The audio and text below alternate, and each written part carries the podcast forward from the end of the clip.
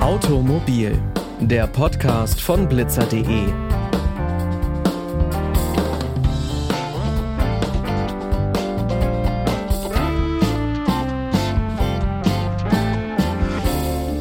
Und damit hi und herzlich willkommen zu dieser neuen Folge. Ich bin Pauline Braune und ich freue mich, dass ihr wieder mit dabei seid.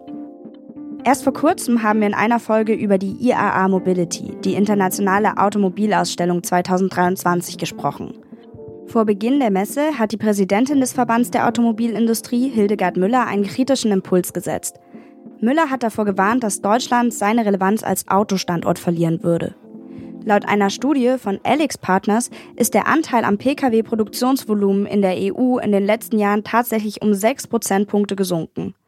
Hildegard Müller fordert massive Reformen, um Deutschland als Autostandort zu sichern. Welche Gründe es dafür gibt und was das für Deutschland als Branchenstandort zukünftig bedeutet, darüber spreche ich heute mit Andreas Rade. Er ist Geschäftsführer beim Verband der Automobilindustrie. Herzlich willkommen, Herr Rade. Hallo. Können Sie kurz beschreiben, was der VDA eigentlich macht? Oh, das ist eine ganze Menge. Aber im Kern geht es darum, glaube ich, dass wir gerade die Transformation in all ihren Facetten, die wir jetzt ähm, angehen oder angegangen sind schon, äh, so hinbekommen, dass wir am Ende weiterhin ganz vorne stehen. Und das sind äh, Themenbereiche von äh, technischen Fragen, äh, Rohstoffversorgung, Bürokratieabbau, äh, aber auch ganz großes Bild China-Politik, USA, all die ganzen Themen spannen da zusammen. Und das Ganze, das will ich betonen, immer so, dass wir sowohl die Hersteller als auch die Zulieferindustrie in dieses Bild mit hinein bekommen.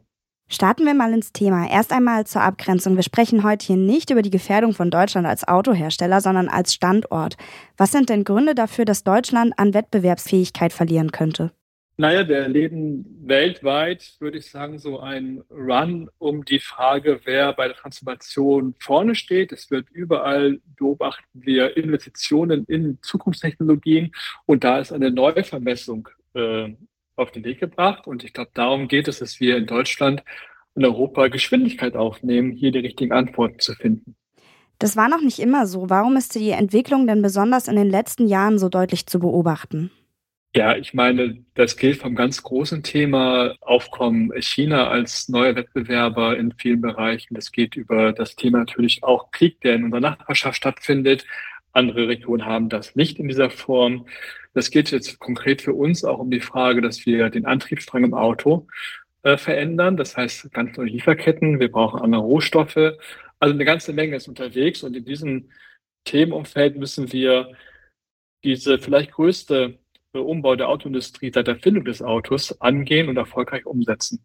Wieso hat denn Hildegard Müller genau zu dem Zeitpunkt vor der IAA sich zu dieser öffentlichen Kritik entschieden? Sie hatte ganz Neues gesagt. Die IAA, glaube ich, war ein großer Erfolg für uns. Wir haben der Welt gezeigt und mitgeteilt, auch in der Rede von Frau Müller, dass die Autoindustrie äh, nicht angetreten ist, um was aufzuholen, sondern um den Anspruch zu haben, dass wir ganz vorne stehen. Deswegen haben wir das da, glaube ich, auf der IAA die Woche über sehr, sehr gut gezeigt und gleichzeitig deutlich gemacht, was wir dazu brauchen. Weil, wie gesagt, haben wir Wettbewerber auf der Welt, die auch nicht schlafen und wir müssen uns da in Teilen schon auch richtig anstrengen und mehr an Geschwindigkeit gewinnen. Und das ist die Aussage gewesen, die wir da haben. Durch die hohen Energiekosten in Deutschland wechseln zum Beispiel immer mehr Zulieferer ins Ausland. Italien, Rumänien, Ungarn sind da zum Beispiel ganz vorn mit dabei. Was macht denn die Standorte für die Zulieferer so attraktiv? Naja, Deutschland hat natürlich jetzt historisch gesehen das sich für einen Weg entschieden gehabt, dass wir über das äh, russische Gas äh, natürlich geringere Kosten gehabt haben äh, als andere Regionen. Das ist vorbei, dieser Weg. Deswegen müssen wir das umbauen im Rekordtempo. Da ist Deutschland auf dem Weg, aber das Thema Energie und äh, Preise ist natürlich für unser Land ein ganz großes Thema. Und andere Regionen haben eben da auch was zu bieten und äh, locken auch mit attraktiven Angeboten. Und darum geht es, dass wir das mit der Politik in Deutschland, aber auch in Europa diskutieren, dass wir da sehr, sehr schnell, Zeit ist ein ganz großer Faktor bei der Frage, so hinbekommen, dass die Investitionsentscheidung wieder und auch in Deutschland stattfindet. Darum geht es aktuell. Die Produktionsverlagerung nach Osteuropa hängt ja zum Beispiel auch mit dem geringen Lohnniveau vor Ort zusammen. Das ist sicherlich auch ein wichtiger Faktor, der diesen Ländern einen Vorteil verschafft, oder? Naja, erstmal haben wir alle gewollt, dass in Osteuropa, wir erinnern uns äh, an die Erweiterung der EU, äh, dass da Produktion aufgebaut wird, dass auch Osteuropa an den Wohlstand herangeführt wird, den wir in Europa im Westen schon immer hatten. Deswegen ist es mal ja eine Erfolgsgeschichte, die auch wir als Autoindustrie mitgeschrieben haben. Jetzt sehen wir aber, dass starke Regionen, ich nehme mal Baden-Württemberg, zum Beispiel als originäres Traditionsland im Bereich Maschinenbau, Autoindustrie, äh, den Umbau hinbekommen muss und gleichzeitig andere Länder innerhalb der EU äh, Neuansiedlungen anbieten können. Und da natürlich spielen die Faktoren Fläche, aber auch Energieversorgung und auch, würde ich gar nicht drum herum reden, auch Arbeitsplatzkosten äh, eine große Rolle. Es ist aber immer ein Mix, deswegen ist auch das nicht das allein Ausschlaggebende.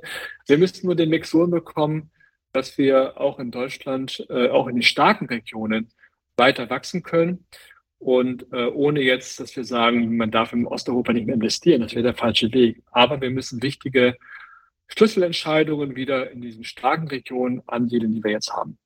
Wichtige Themen sind sicherlich auch Digitalisierung. Was wäre denn für Deutschland Notwendigkeit, um in puncto Digitalisierung zu anderen Ländern aufzuschließen?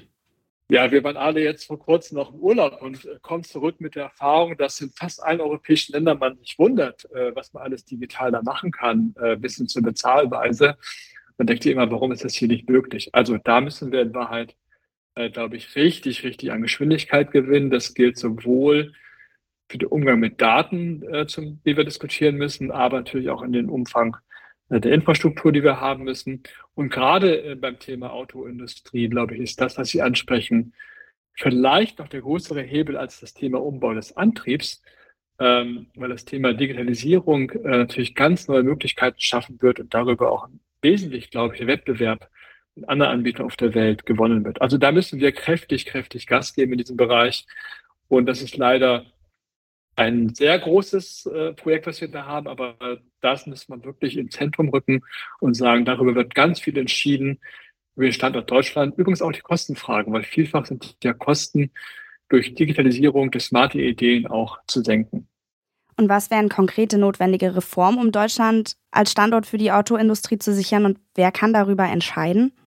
Entscheiden tun am Ende wir alle gewissermaßen Politik, äh, die Unternehmen, die äh, dann investieren oder eben auch nicht. Die Stichworte für uns, glaube ich, die jetzt anstehen, sind äh, Bürokratieabbau, das Thema Fachkräftebedarf, ein ganz großes Thema über viele Jahre schon in Deutschland. Wir reden aber auch über das Thema Rohstoffversorgung. Sie haben schon genannt, Energiepreise ist ein wichtiges Thema für uns. Äh, also es ist ein ganzes ähm, mehr ein, ein ganzes Menü, was wir da angehen müssen. Und ich glaube, es geht nicht mehr nur um einzelne Stellschrauben. Aber die einzelnen, sagen wir mal, die Standards sein müssen, das können wir, glaube ich, sehr gut beschreiben, worum es da jetzt geht.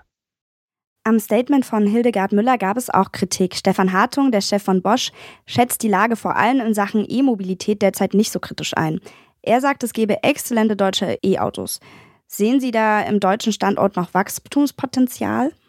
Ich habe jetzt nicht gesehen, wo Frau Müller dem widersprochen hätte. Im Gegenteil, wir sagen ja ausdrücklich, es gibt hervorragende deutsche Produkte, die sich den Wettbewerb gar nicht verstecken müssen.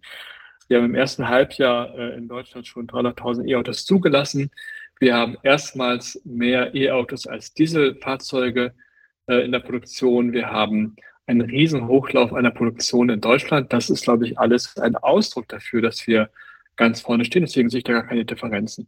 Und wenn Sie an die Zukunft der Automobilindustrie und den Standort Deutschland denken, welche Rolle wird Deutschland in zehn Jahren spielen? Und das Ziel ist eindeutig, äh, die Rolle von vorne her das Feld mit Innovation anzuführen. Das ist unser Anspruch. Das haben wir in München gezeigt auf die IAA und darum geht es. Was wünschen Sie sich vielleicht für Deutschland als Branchenstandort? Ich wünsche mir und ich wünsche mir ganz persönlich, dass wir in zehn Jahren sagen können, Mensch, 2022, 2023, da haben wir es hinbekommen. Und da haben wir eine Mobilität, auch eine individuelle Mobilität hinbekommen, die äh, das Klimaziel, was uns alle beschäftigt, äh, unterstützt und auch ähm, einlöst. Das wäre, glaube ich, eine große Hoffnung, die wir alle, alle haben sollten.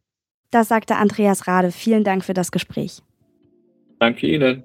Das war's auch schon mit der heutigen Episode. Alle Folgen von Automobil findet ihr, ihr wisst es, auf unserer Website blitzer.de. Da haben wir zum Beispiel darüber gesprochen, wie man seine Fahrangst überwinden kann. Mehr Inhalte von Blitzer findet ihr auch auf Instagram und Facebook. Schickt uns da doch gerne auch eure Themenwünsche für den Podcast.